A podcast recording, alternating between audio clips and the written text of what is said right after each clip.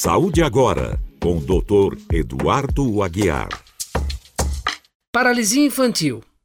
No passado, esse foi um grande problema na saúde pública do Brasil. Precisamos ficar atentos para que não retorne.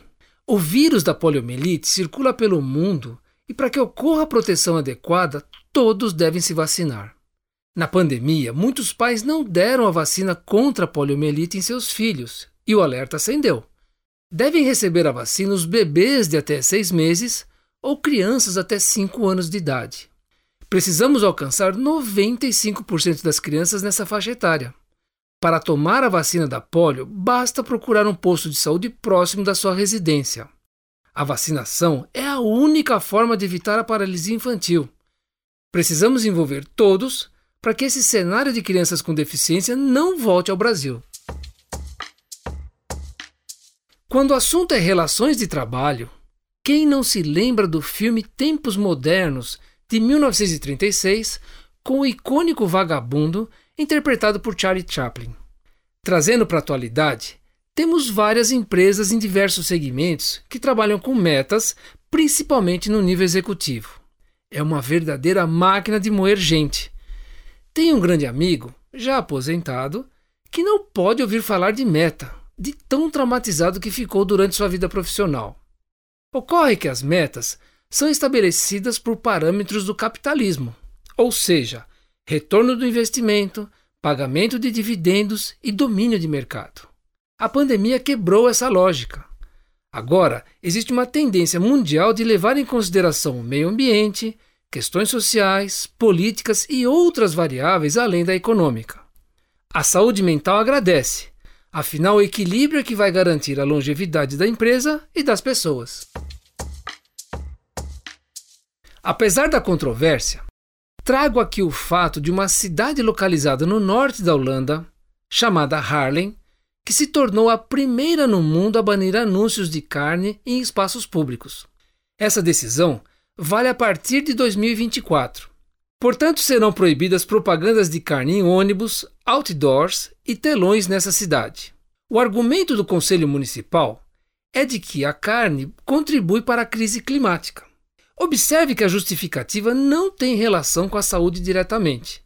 Sabemos que a carne, principalmente a vermelha, deve ser evitada por pessoas com altas taxas de colesterol, ácido úrico e insuficiência renal. Mas são situações específicas. O setor produtor de carne de Harlem reclamou e disse que a cidade está indo longe demais ao dizer o que é melhor para os seus cidadãos. E você, caro ouvinte? Qual seria a sua opinião se a cidade onde você mora fosse para o mesmo caminho? Pois é, os números da pandemia seguem contabilizados. Desta vez é o IDH, com o Brasil caindo no ranking mundial pelo segundo ano consecutivo. Chegou a 0,754, ou seja, passou de 84 para 87 colocado. No cálculo do Índice de Desenvolvimento Humano, são consideradas variáveis como renda, expectativa de vida ao nascer e escolaridade. Quanto mais próximo de um, melhor. A Suíça está em primeiro lugar, seguido pela Noruega. Infelizmente, a demora em adquirir vacinas, negar a gravidade da doença e as desavenças entre municípios, estados e governo federal mostraram o inevitável. A queda no índice brasileiro foi maior que a média dos outros países. A expectativa de vida dos brasileiros baixou de 74 para 72 anos e 8 meses. Agora, o país tem que agir rápido na recuperação. E espero que essa polarização política não ofusque essa necessidade. Estive presente no debate de candidatos a governador promovido pela Cultura, UOL e Folha de São Paulo no Memorial da América Latina. Chamou a atenção o comportamento dos apoiadores na plateia. Parecia jogo de futebol. Cinco torcidas gritando, fazendo dancinha, só faltaram os fogos de artifício.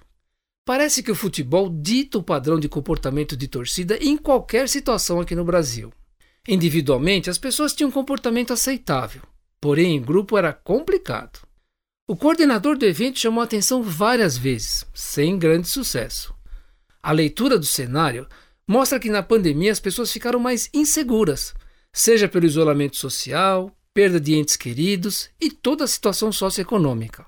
A insegurança traz o radicalismo nas opiniões, não saber ouvir e falar de forma amigável, radicalizando o comportamento. Triste realidade da saúde mental coletiva nesse momento. Saúde agora, com o Dr. Eduardo Aguiar.